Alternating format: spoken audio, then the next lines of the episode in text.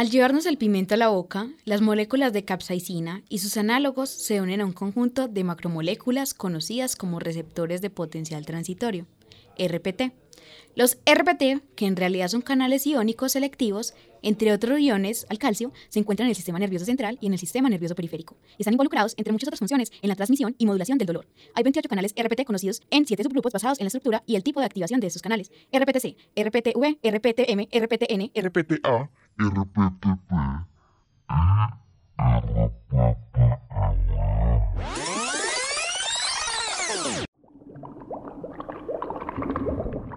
La molécula que produce esa sensación de picante en la boca se llama la capsaicina.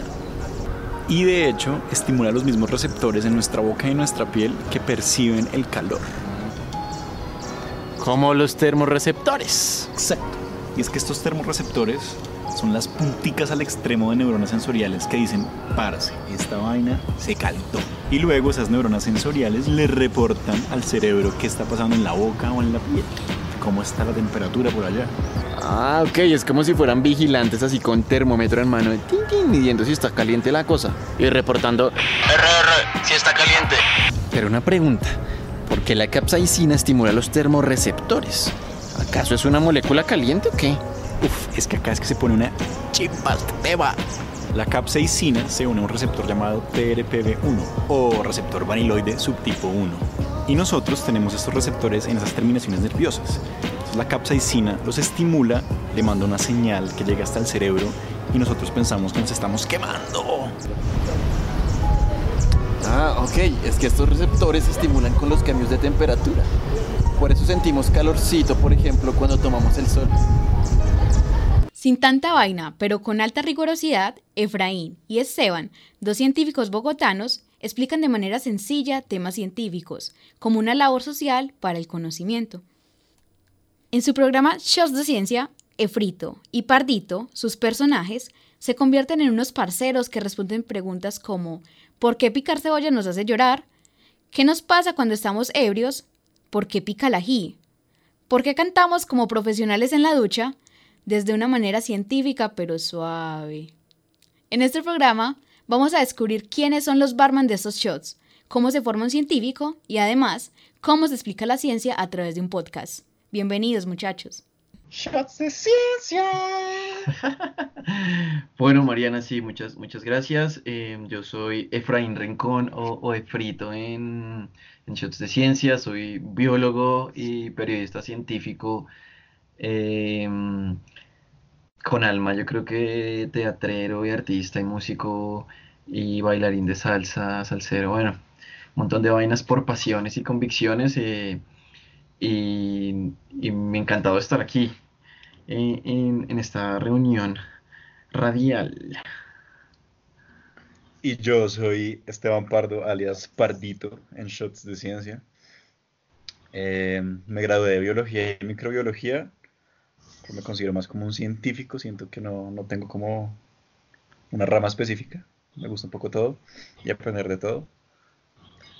Eh, desde chiquito toco música. No sé si considerarme músico, pero cer- cerquita. Y, y son dos cosas que marcan un poco cada día de mi vida y es seguirme asombrando, seguir aprendiendo y seguir haciendo música.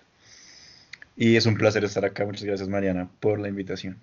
Efraín Esteban, ¿cómo recuerdan su infancia?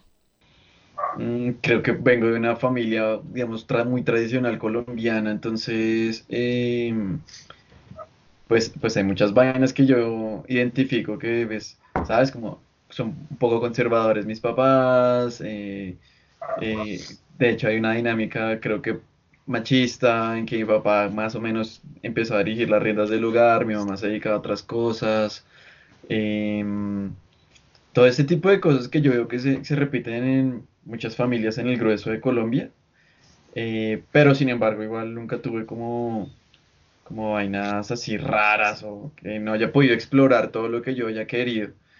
Yo creo que eh, por ahí dentro de, de eso, algo que siempre me, me, me- no sé, como que me ha gustado, que recuerdo mucho, son, son esas sensaciones de, o de, no sé, como de llamar la atención. eh, siendo como eh, el payasito, me acuerdo mucho en las clases de, de colegio que jodía así resto, o en la casa también a llevar la contraria, eh, pero como que me gustaba de pronto, El rebelde. sí, como irrumpir un poquito eh, en, en las situaciones, yo creo, y, y quizás por ahí fue que, no sé, como que empecé a conocer o explorar estas cosas como, como el teatro, por ejemplo, digamos que me acuerdo mucho muy eh, de de, de esas sensaciones que uno le causa el hecho de, de presentar algo en frente de otras personas, eh, de, mm, no sé, que te digan, oiga, hágale usted, que usted es el que, se- que le, que le gusta esa vaina, ¿no? Presentarse ahí, o, o las exposiciones, o como, yo creo que ese tipo de sensaciones me, me, me recuerdan, o para mí son muy, muy buenos, muy buenos recuerdos. Eh, ahorita mismo, que ya que haces esa pregunta. Sí, sí, sí, ¿sabes? Como cosas de ese estilo. Y pues yo creo que también los amigos y personas que uno va encontrando, eh, incluso desde que uno es pequeño, que más o menos se va entendiendo muy bien, eh, para, no sé, para hacer travesuras o, o para molestar o como es esos compinches que uno tiene ahí, cosas de ese estilo. Yo me acuerdo mucho de eso. Sí. No, y ya que Efra habla de eso, ahí sí es como, creo que es muy diferente en mi caso porque mis papás eran muy como neo hippies. Entonces mi mamá sobre todo es muy Woodstock y rock clásico y libertad y todos con todos, más o menos. Y por ejemplo, algo que es muy característico de mi crianza y que siempre me acuerdo mucho es la música. Mi mamá siempre nos ponía rock sesentero, The Doors, los Beatles, Led Zeppelin, hasta Metallica un poquito. Y ahí también tiene que ver mucho esa conexión como un poco hipismo, música, algo que llamamos la familia escogida, que es muy chévere y es el combo amigos de mi mamá, de la universidad y de la vida un poco, que tuvo hijos como casi al mismo tiempo. Y todos empezaron como a ayudar a criar porque todo el mundo decía, oiga, a uno nadie le enseñó a ser papá, nadie tiene la fórmula para esto. O nos unimos o nos hundimos porque eso está muy difícil. Está uno que no sabe cómo darle comida a su hijo, está otro que come mucho, está uno que es muy casposo, entonces al final se volvió este como, como paternalismo colectivo, que fue muy chévere y que es algo que indudablemente queda en mi cabeza. ¿Qué significa para ustedes la ciencia? ¿Quiere empezar, Efra? Bueno, eh, pues para mí la ciencia, eh, yo siempre la he visto como una manera de, representar la realidad, eh, una forma en que el ser humano ha encontrado para eh, buscar respuestas a preguntas que tiene, a fenómenos que ve en su entorno, y, lo ha conseguido a raíz como de, de una, de una metodología, una serie de pasos que se ha apropiado mucho desde la pregunta hasta la forma de llegar a las respuestas. Eh, yo no veo la ciencia, digamos, como, como una verdad absoluta, porque creo que la misma ciencia se parte de ahí, de que se pueda refutar, de que se pueda probar, de que se pueda comprobar, em, y al final simplemente es una manera de construir conocimientos alrededor de algo. No, no, no sé si, si sea verdad, porque siempre está como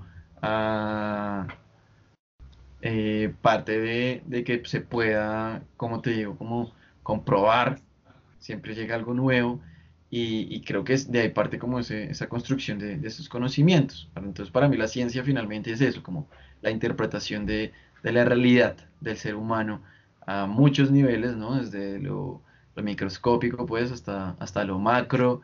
Yo me acuerdo que una vez Pardo me preguntaba, eh, cómo era como que estoy pensando en esa pregunta en estos días, sobre si uno pudiera saber cómo las decisiones de la gente, entendiendo completamente eh, como todas las variables que pueden estar implicadas en, en la vida, en el cerebro, en el organismo, en el entorno. Y yo decía, uff, no sé.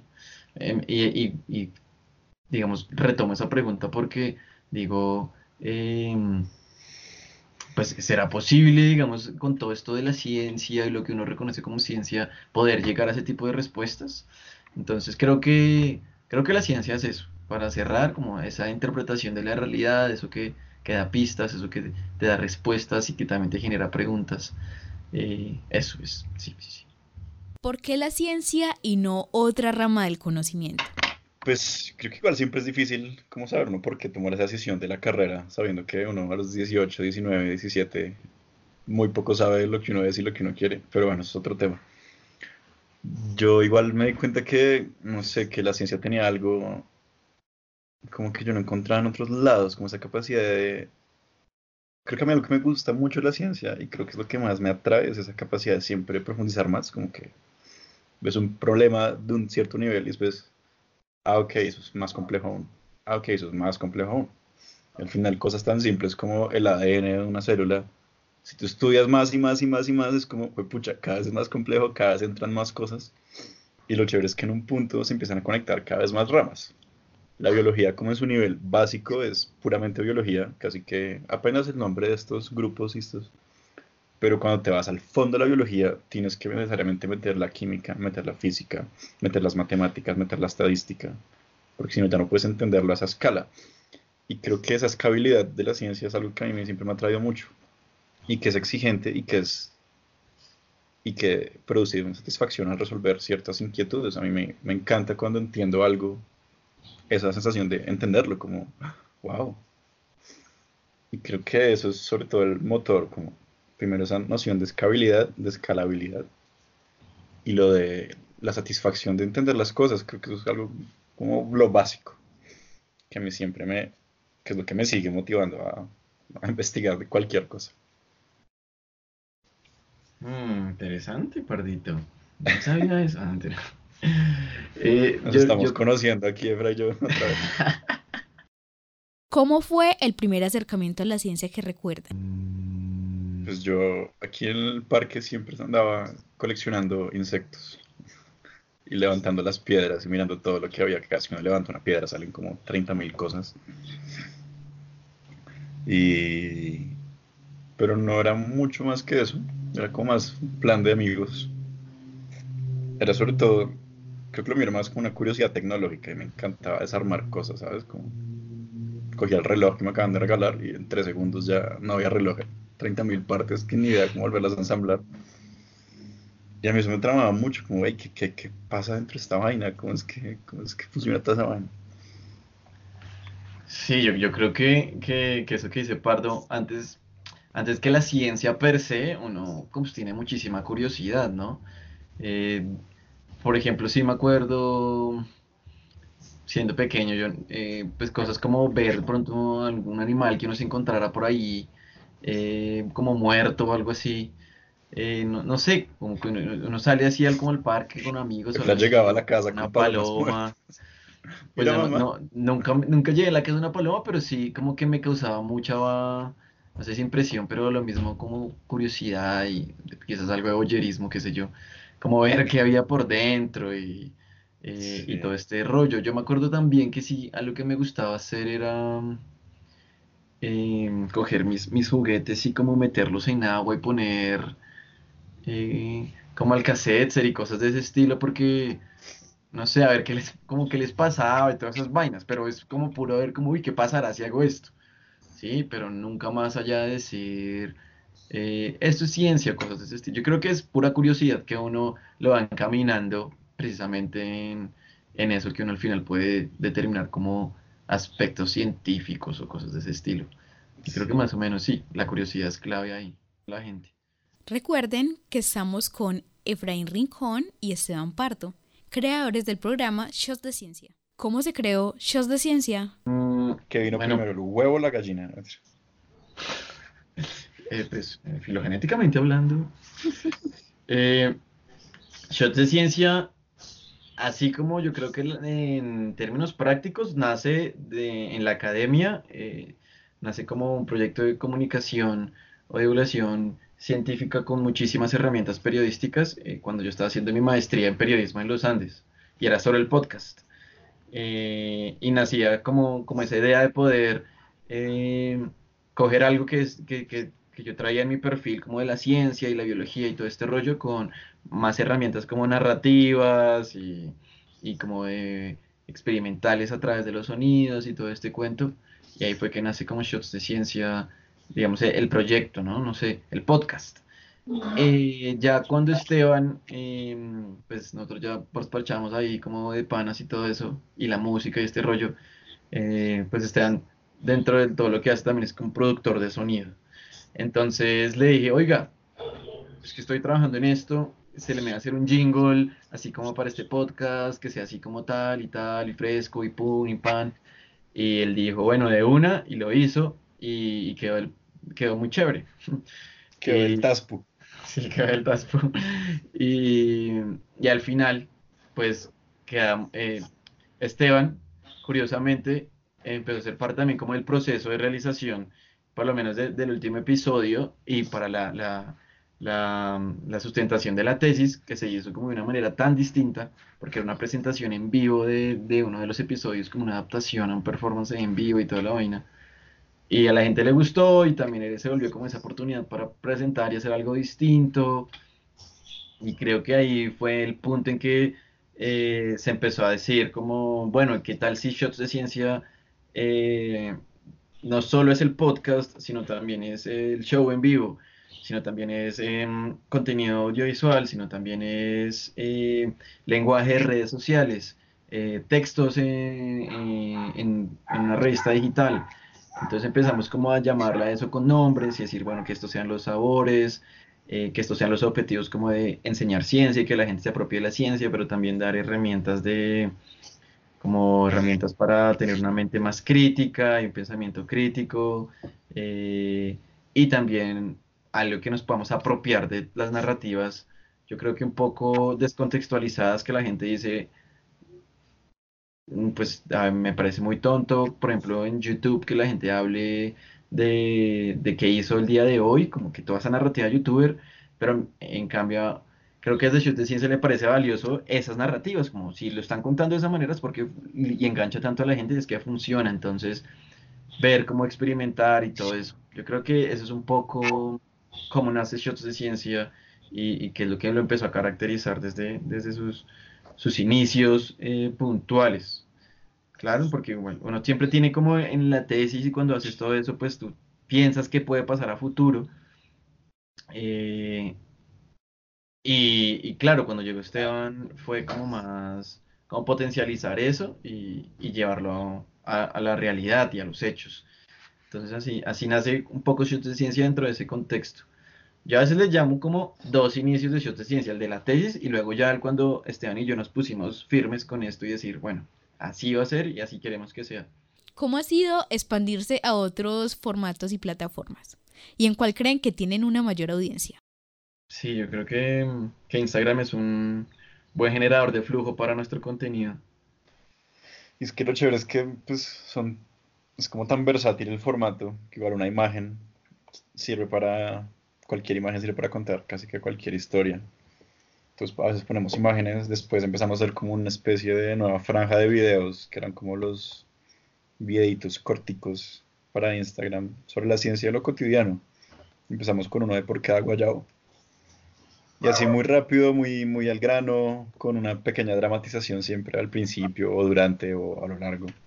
Como que le daba ahí, pero ver, era muy chévere, era muy fresco, era muy divertido de hacer. Y eso me empezó a gustar harto.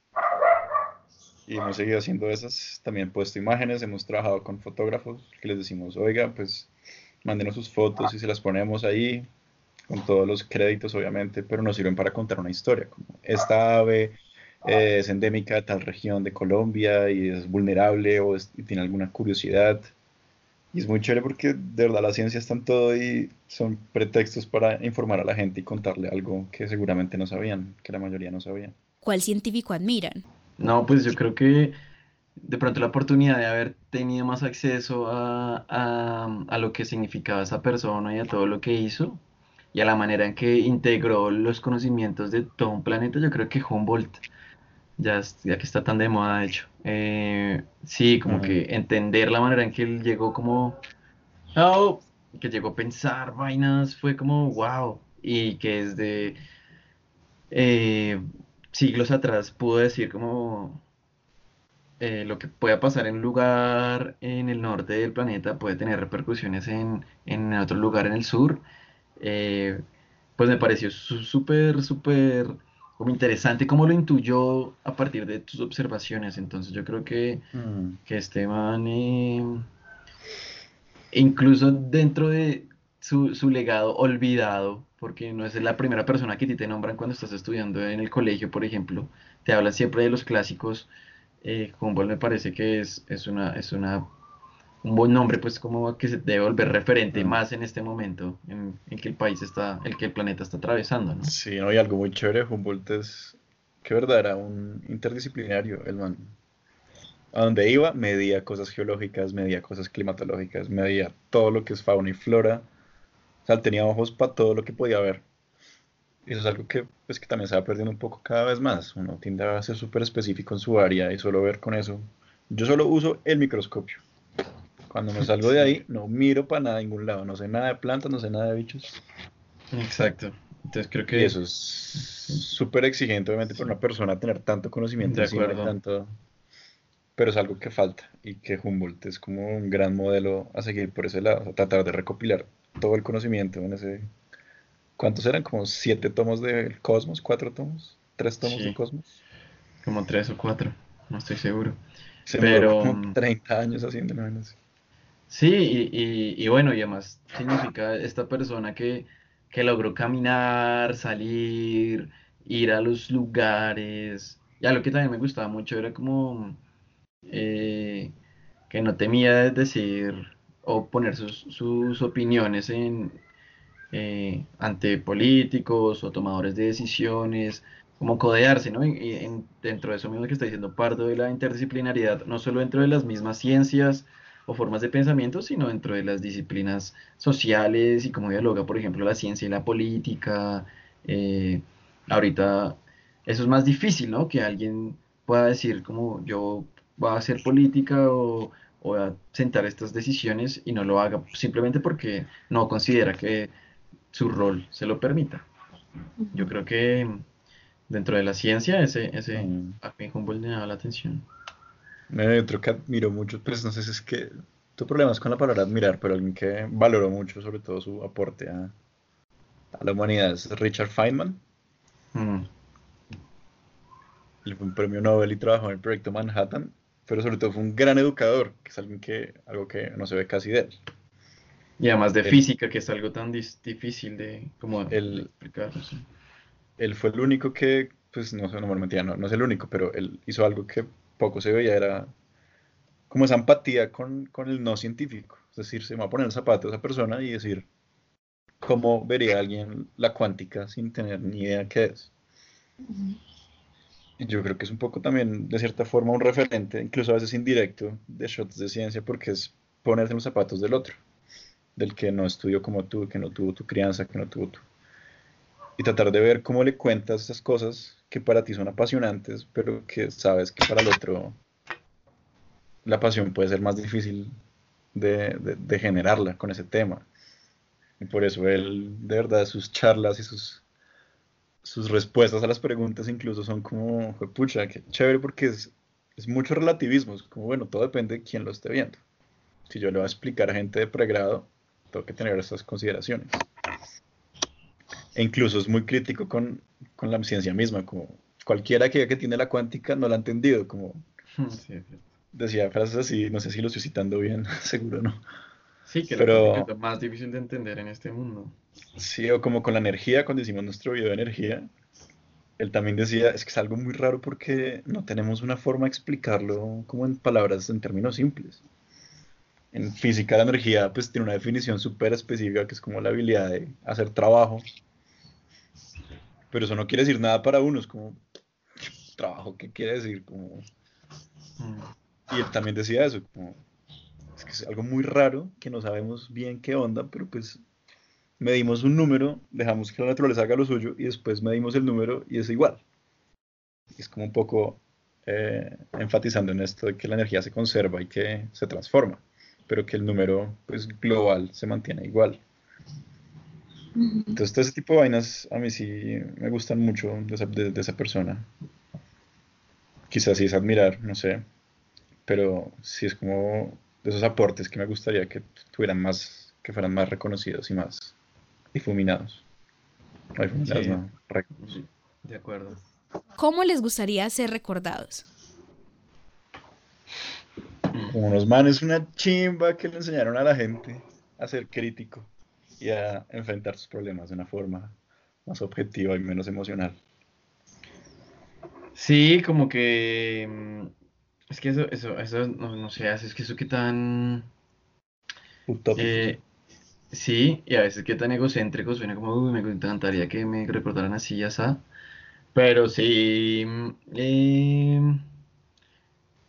pues yo creo que eh, lo que intentamos hacer todos los días, o siempre que pensamos en esto, es eh, que la gente tenga herramientas para tomar decisiones y que no piense de manera enajenada a la realidad y que todo debe estar en- dentro de un contexto.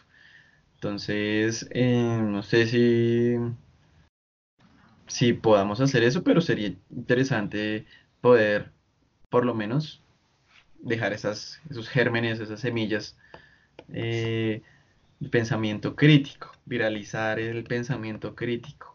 Creo que eso sería interesante, más allá de, quién sabe, ¿no? De pronto partito el día de mañana el man descubre alguna vaina súper del putas o algo así y uno dice, uy, qué científico tan, tan bueno y tal. O puede, o no sé, o el frito haga, o no sé, o el Super sea, pero reportaje y se gane, sí, se quién gane el sabe, pero, Pulitzer. Pero creo que lo que nosotros queremos es eso, ¿no? Y que la gente entienda que el conocimiento, pues al final es, es de todos en, el sentido de no solo el del que está en el libro, sino eh, que uno puede hablar de temas eh, siempre y cuando lo haga con argumentos y argumentos de verdad y, y pueda tomar mejores decisiones. Yo creo que, que es eso, no sé. Recuerden que en esta ocasión hablamos con Efraín Rincón y Esteban Pardo, dos biólogos apasionados por la ciencia y por su divulgación, y creadores del programa Shows de Ciencia. Muchas gracias por acompañarnos. Gracias, Mariana, por la invitación. Les acompañó en la realización Mariana Martínez, en la edición David Berrío y en la coordinación Luis Fernando Carmona.